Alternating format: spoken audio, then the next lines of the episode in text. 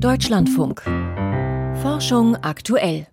Und hier geht es jetzt weiter mit Friederike Weichner-Seri und den Wissenschaftsmeldungen von heute. Invasive Pflanzenfresser beeinflussen die Vegetation ähnlich stark wie heimische Pflanzenfresser.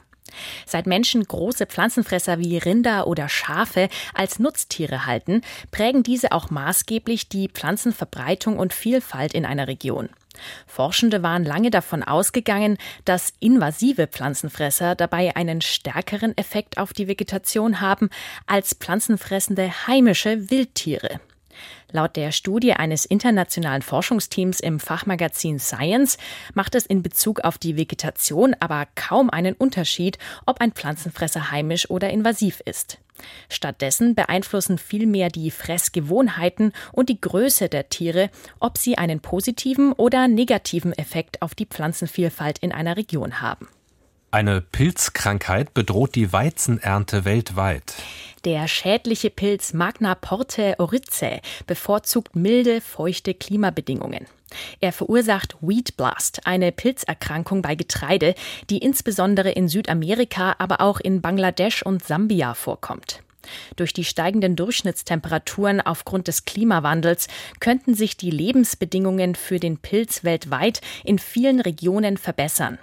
Ein internationales Forschungsteam hat jetzt erstmals Modellrechnungen vorgestellt, wonach Wheat Blast die globale Weizenproduktion bis 2050 um 13 Prozent reduzieren könnte. Laut der Studie im Fachmagazin Nature Climate Change sind vor allem Anbaugebiete in Südamerika und im Süden von Afrika und Asien gefährdet. Kleine Hunde mit langer Schnauze leben länger. Zumindest in Großbritannien. Dort haben Forschende die Lebensdaten von rund 600.000 britischen Haushunden unterschiedlichster Rassen ausgewertet. Die Studie im Fachmagazin Scientific Reports kommt zu dem Ergebnis, Rüden mittelgroßer Rassen mit flacher Schnauze erreichen im Mittel ein Alter von 9,1 Jahren und haben damit die geringste Lebenserwartung. Dagegen leben kleine Hunde mit langer Schnauze mit einem mittleren Alter von 13,3 Jahren am längsten. Dazu zählen Rassen wie der Zwergdackel oder der Shetland Sheepdog. Forschende bringen künstliche Intelligenz wie einem Kleinkind das Sprechen bei.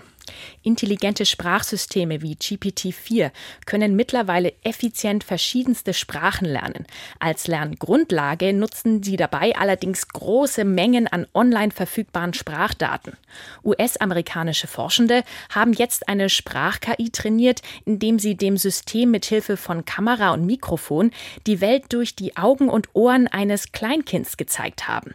Tatsächlich war das Modell in der Lage, anhand der Erfahrungen eines einzelnen Kindes einige Verbindungen zwischen Worten und der Umwelt zu knüpfen und so neue Begriffe zu lernen. Psychologische Betreuung übers Telefon ist eine vergleichsweise effektive Therapiemethode bei Depressionen und Einsamkeit.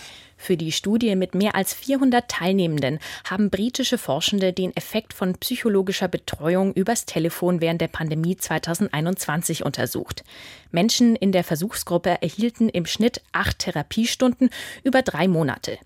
Die Ergebnisse im Fachmagazin The Lancet zeigen, die Telefongespräche konnten Einsamkeitsgefühle laut Umfrage um rund 20 Prozent senken.